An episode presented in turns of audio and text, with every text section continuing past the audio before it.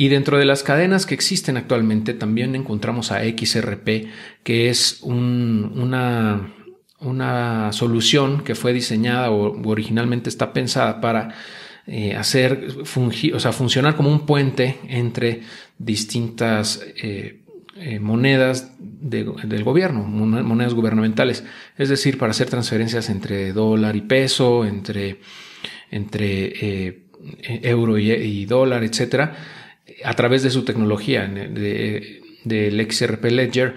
Y la verdad, bueno, como solución tecnológica es bastante buena en el sentido de que las transacciones son muy rápidas, son muy económicas pero pasa algo similar como con, con Binance Smart Chain, ¿no? aunque lo nieguen, aunque, aunque se diga que no es cierto, la verdad es que Ripple, la empresa eh, Ripple, este, pues es la principal, mm, eh, el principal holder, ¿no? El principal, eh, la principal ballena detrás de XRP y tiene, pues, mucho control sobre esta cadena, ¿no? Y aunque se manifiesta que no es cierto, la realidad es que sí. O sea, si tiene el este, si, tiene una participación desproporcionadamente grande en el proyecto, en, la, propiedad de estos tokens, pues es, lógico que tenga el control también de la cadena, ¿no? De alguna manera.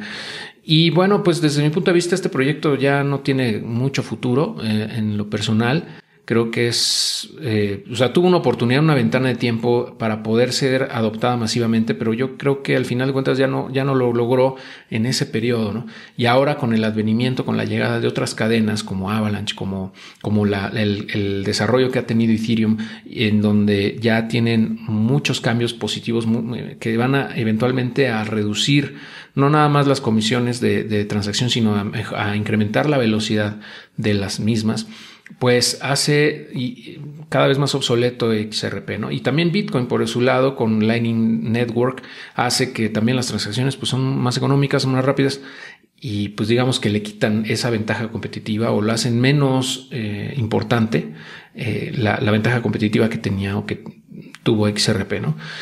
Eh, entonces, pues desde mi punto de vista tampoco es una buena opción. Eh, como cadena, no, no me gusta. Digo, siempre se ha caracterizado esta por tener picos muy, muy grandes en el, en el precio y después caer nuevamente. ¿no? Y yo pienso que va a seguir siendo así. A lo mejor tiene una nueva, un nuevo pico, pero va a volver a caer invariablemente desde mi punto de vista. Y la prueba está en que en, en precio, eh, prácticamente no se ha movido en los últimos cuatro años. Eh, o sea, sigue valiendo lo mismo o menos incluso que hace cuatro años. Entonces, es, eh, yo creo que también parte del, del, una retroalimentación del mercado mismo, ¿no? Que no le da más valor a esta cadena.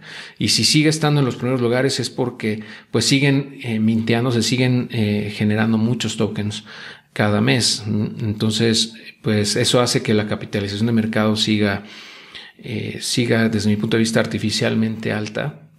Pero en el momento en el que la gente empiece a darse cuenta de esto, pues va a terminar por, por vender esos XRP y mientras no haya demanda o, deje de haber demanda de XRP, pues va a seguir bajando su precio. ¿no? Yo no creo que esta, esta cripto esté en el top 10 en los próximos cinco años, ¿no? definitivamente, eh, junto con otras que ahorita te voy a explicar a continuación en, en, otros, en otro video, pero pues digo, yo, yo en lo personal holdeé XRP, cometí ese error de holdearlo varios años hasta que me di cuenta que pues no iba por ahí, ¿no? Ah, en el, más o menos en la segunda mitad de 2020 dije, no, sabes que esto no está jalando. Me cambié, cambié lo que tenía en hold de XRP por Bitcoin, y por Ethereum y fue una gran decisión eh, en retrospectiva porque XRP pues, no ha crecido, no, no, creció, no ha crecido nada. No pudo superar o no, no ha podido superar su máximo histórico de 2017, 2018, inicios de 2018, cuando llegó a 3 dólares. Cuando mucho llegó como un dólar y medio, una cosa así, y se volvió a, volvió a crashear horriblemente. Y al momento de grabar esto anda como en los 30 centavos, 35 centavos de dólar. Eh, entonces, bueno, pues ahí te la dejo, ¿no? Eh, te voy a dejar también el enlace acá abajo de un episodio del podcast que grabé en donde explico por qué dejé de invertir en XRP, ¿no? Y por qué lo considero el peor error que he cometido en mis inversiones. Eh, entonces, bueno, hasta aquí con XRP. Vamos a continuar con el siguiente proyecto que es Solana.